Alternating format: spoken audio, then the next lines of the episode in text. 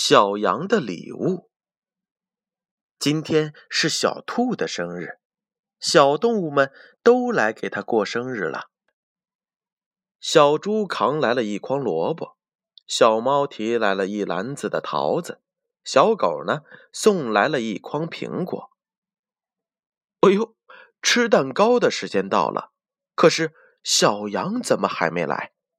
这可急坏了大家。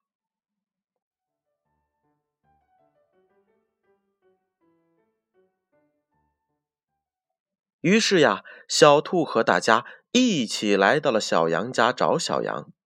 可是小羊不在家，他们又来到了山坡上，在一个深坑里找到了受伤的小羊。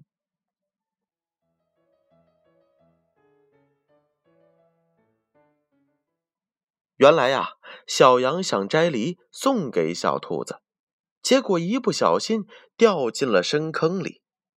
大家听了，感动的对小羊说：“小羊，你送的礼物比我们的都珍贵。世界上许多爱都是无价的，比如亲情、友情。只有真心对待别人，别人才会真心对待自己。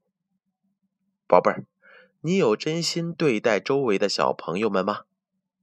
你们？”是怎样相处的呢？